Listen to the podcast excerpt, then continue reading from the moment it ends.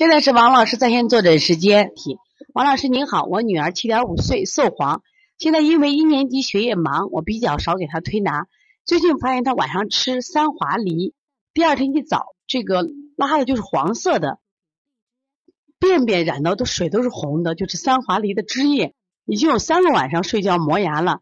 这样主要是推拿哪里呢？谢谢王老师，说明这个孩子吸收不行。这个三华梨是寒性的吧？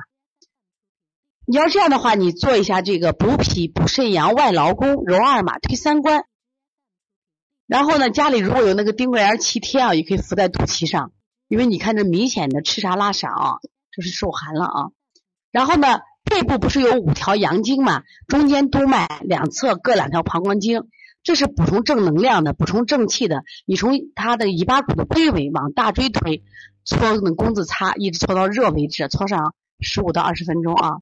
现在看一下我们北呃那个六百四十七号北京豆芽妈妈，孩子得过敏性鼻炎、变异性哮喘和轻微腺样体肥大。我的做法是补脾、揉板门，中脘清大小肠、补肾阴、足三里、补肾阳、摩腹捏脊。我发现光做补肾阳会上火，补鼻涕就是黄的；做了补肾阴就是清的。补肾阴和补肾阳能同时用吗？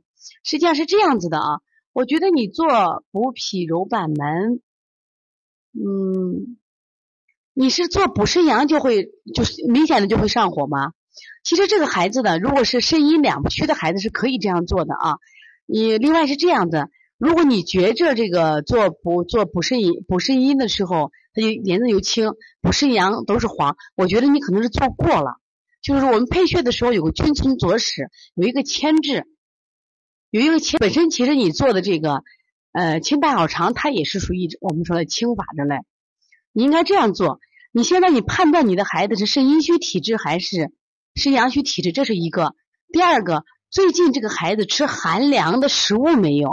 用寒凉的药没有？如果他用寒凉的药的时候，你用补肾阳的方法。如果最近没有，一直是典型的，比如说肾阴虚体质，那你用补肾阴。其实本身补肾阴和补肾阳倒是可以食用，但是我倒觉得不会做肾阳会上火那么厉害，因为本身啊，为什么这个肾经我们很少有不就不用清法？因为它本身的肾阳和肾阴就是这个肾主水，肾脏主水，它很难有什么呀上火的那种现象，很难有上火的现象。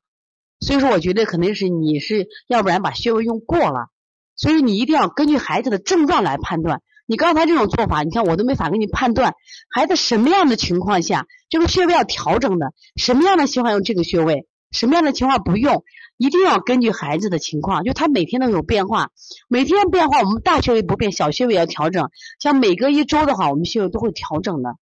你现在光给了我一个过敏性鼻炎、变异性哮喘和轻微腺样体肥大，我倒建议你把这个中焦、脾胃支气多补一下，补脾揉板门、揉中脘。啊，足三里，这可以多做一些啊，多做一些。如果这个孩子有热象的话，你用滋阴；如果这个孩子干什么呀？你觉得寒象很明显的时候，你把外劳宫、外劳宫二马加推三关加上啊，同时补肾阳啊。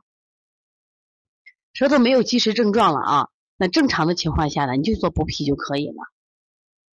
其实一般情况下，我觉得滋阴清热的话，它本身这个。呃，这个手法呢很温和，对孩子伤害不太大的啊。你先做正常的话调脾胃，因为像你刚刚说的过敏性鼻炎还有哮喘这种腺样体肥大的话，其实都是中焦之气弱的很。中焦之气除了以后呢，它其实这些症状都减轻了。我们一定要扶正祛邪的啊。所以从现在开始学习小儿推拿，从现在开始学习正确的育儿理念，一点都不晚。也希望我们今天听课的妈妈能把我们所有的知识。通过自己的学习，通过自己的分享，让更多的妈妈了解，走进邦尼康小儿推拿，走进邦尼康的课堂，让我们获得正确的育儿理念。小小问号，举手报告，和礼貌说声老师好。带节奏就像小